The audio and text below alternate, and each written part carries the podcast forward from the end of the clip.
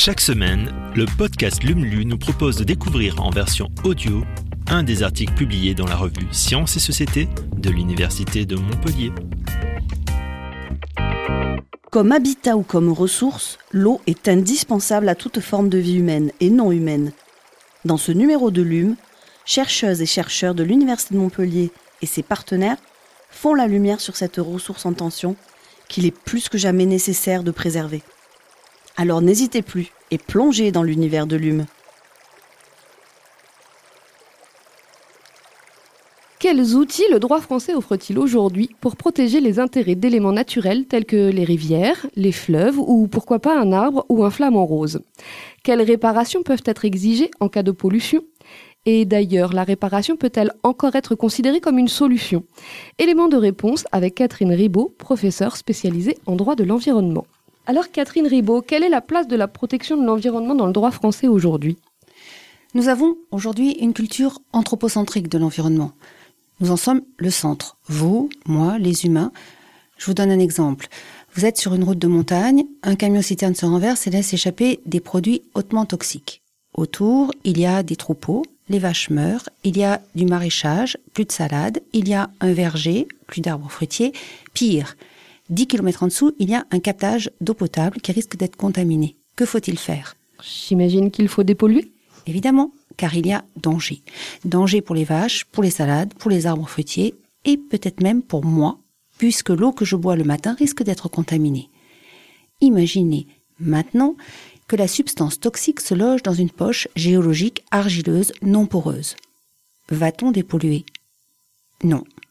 Car cette pollution ne porte alors atteinte aux intérêts de personne.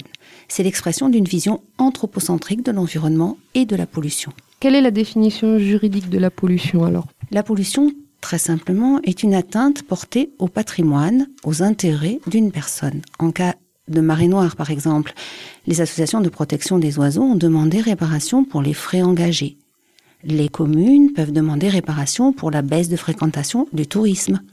Le préjudice écologique est-il le préjudice fait à la nature elle-même dans ce cas? Eh bien, vous n'avez jamais vu un flamant rose devant un tribunal demander réparation des dommages qui lui ont été causés par la pollution de l'étang où il vit. Ce flamant rose est peut-être le seul survivant d'ailleurs de son nuage de flamant rose, après un épisode de pollution par exemple.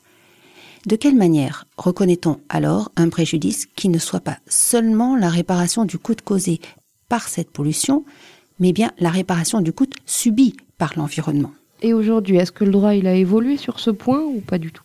Cela a été compliqué, mais finalement l'article 4 de la loi du 8 août 2016 pour la reconquête de la biodiversité insère dans le Code civil de nouvelles dispositions prévoyant l'existence du préjudice écologique et affirmant que celui-ci doit d'abord être réparé en nature. Cela oblige, on peut toujours critiquer bien sûr, un autre rapport à l'environnement. Mais alors, qui peut la porter, cette demande de réparation pour le flamant rose? Une association, par exemple, va pouvoir demander réparation de ce préjudice.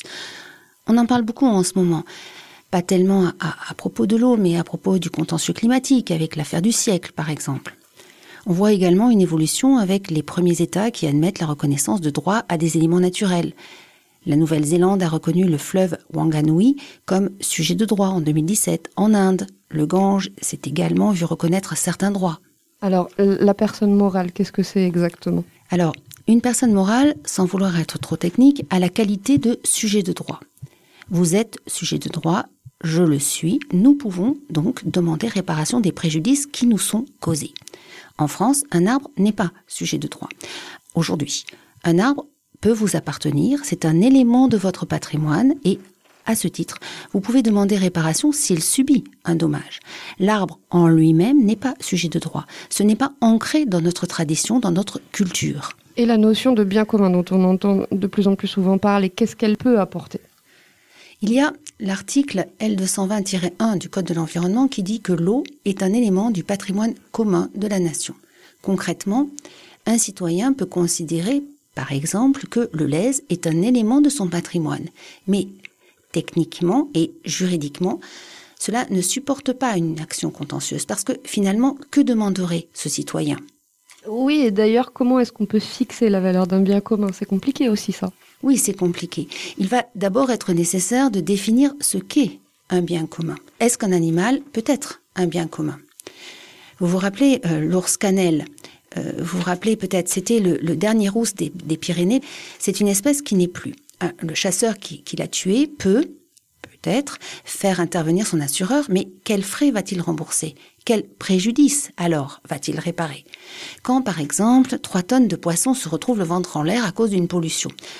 A-t-on tout réglé quand on a payé pour nettoyer les berges, quand on a, euh, quand euh, l'entreprise, le pollueur par exemple, a, a, payé pour réalviner le plan d'eau, peut-être que l'atteinte à l'intégrité de l'eau ne se résume pas dans le versement d'indemnités ou dans le réempoisonnement, par exemple. C'est un fait social qui doit, qui peut être, envisagé autrement. C'est une question de prise de conscience plus qu'une question de droit alors? Oui, c'est une question de culture. Il y a des, des, instruments juridiques, il y a des mécanismes protecteurs qui existent, mais effectivement, notre prise de conscience n'est pas aboutie. Nous évoluons euh, sur ce point en ce moment. Aujourd'hui, cette logique commence à choquer les jeunes générations qui estiment que la seule réparation ne suffit pas. Ces nouvelles générations trouveront les moyens nous permettant de penser autrement. Le droit va changer et, et les juristes aussi. Merci d'avoir écouté ce nouvel épisode de Lumlu. Si vous le souhaitez, vous pouvez nous laisser un avis sur Apple Podcast ou sur Spotify et vous pouvez aussi le partager autour de vous. À la semaine prochaine pour un nouvel épisode.